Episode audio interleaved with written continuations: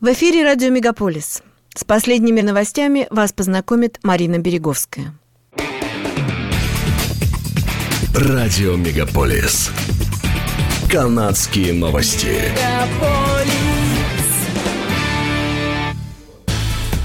До федеральных выборов остается совсем мало времени, но ни либералам, ни консерваторам не удалось обеспечить себе комфортное лидерство. Согласно данным опроса, проведенного компанией Nanas Research по заказу телеканала CTV News и газеты The Globe and Mail, разрыв между двумя партиями по-прежнему минимален. Либералы получили 31,9% поддержки, а консерваторы – 30,3%.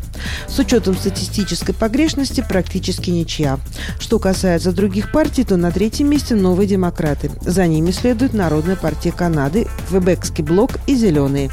Относительно того, кого канадцы предпочитают видеть своим следующим премьер-министром, данные опросы демонстрируют напряженную гонку между лидером либералов Джастином Трюдо и главой консерваторов Эрином Отулом. Трюдо имеет 30% поддержку, а Отул получил голоса 27% опрошенных. Джак Мит Синг, возглавляющий новых демократов, является третьим по популярности кандидатом на пост премьера-министра. За ним следует Максим Бернье из Народной партии, лидер Квебекского блока и Франсуа Бланше и глава «Зеленых» Анами Поль занимают последние места. В Альберте наблюдается всплеск случаев заболевания COVID-19. Реанимации загружены на 155%. Провинции Онтарио, Ньюфаундленд и Лабрадор предложили Альберте помощь. Провинция также ведет переговоры с Британской Колумбией и Манитобой и планирует связаться с Квебеком. В Альберте массово отменяют несрочные операции. Персонал переводят на лечение пациентов, инфицированных COVID-19. Ежедневно в реанимацию поступают 18 пациентов. Провинция также рассматривает возможность активации протокола медицинской сортировки, то есть врачам придется решать, кому оказывать медицинскую помощь в первую очередь. В Альберте начался рост заболеваемости COVID-19 после того, как 1 июля правительство провинции отменило почти все коронавирусные ограничения. В течение нескольких недель провинции регистрировали по одной тысяче заболеваний в день. Места в реанимациях, по словам премьера Альберты Джейсона Кенни, закончатся через 10 дней. Восемь высших учебных заведений в Альберте отменили очные занятия из-за вступления в силу новых коронавирусных ограничений. Учебные заведения будут предлагать дистанционное обучение. В число учебных заведений, отменивших очные занятия, входят Университет Альберты, Университет МакЭвана в Эдмонтоне, Университет Ледбриджа, Университет Маунт-Рояль в Калгари и Университет Калгари. В Альберте ограничили проведение собраний. В помещениях жители провинции должны соблюдать физическое дистанцирование. Премьер Альберта Джейсон Кенни ввел новые ограничения для того, чтобы сдержать распространение коронавируса. Предприятия, которые будут обслуживать только вакцинированных жителей, смогут работать без ограничений. В среду в Квебеке закончился двухнедельный льготный период у паспортов вакцинации. Теперь попытка посетить ресторан или тренажерный зал без прививки может закончиться штрафом.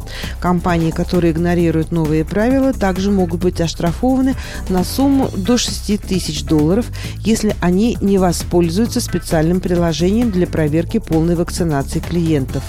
Для подтверждения своего вакцинированного статуса жителям Квебека 13 лет и старше необходимо предъявить QR-код на бумажном документе, PDF-файл на своем смартфоне или через приложение VaxiCode.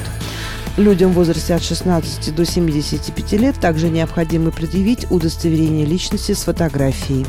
Иностранные граждане или жители других провинций могут предъявить доказательства вакцинации от своих правительств вместе с подтверждением своего адреса. Этой осенью Amazon Canada набирает сотрудников по всей стране, и на выбор предлагается 15 тысяч рабочих мест с полной или частичной занятостью.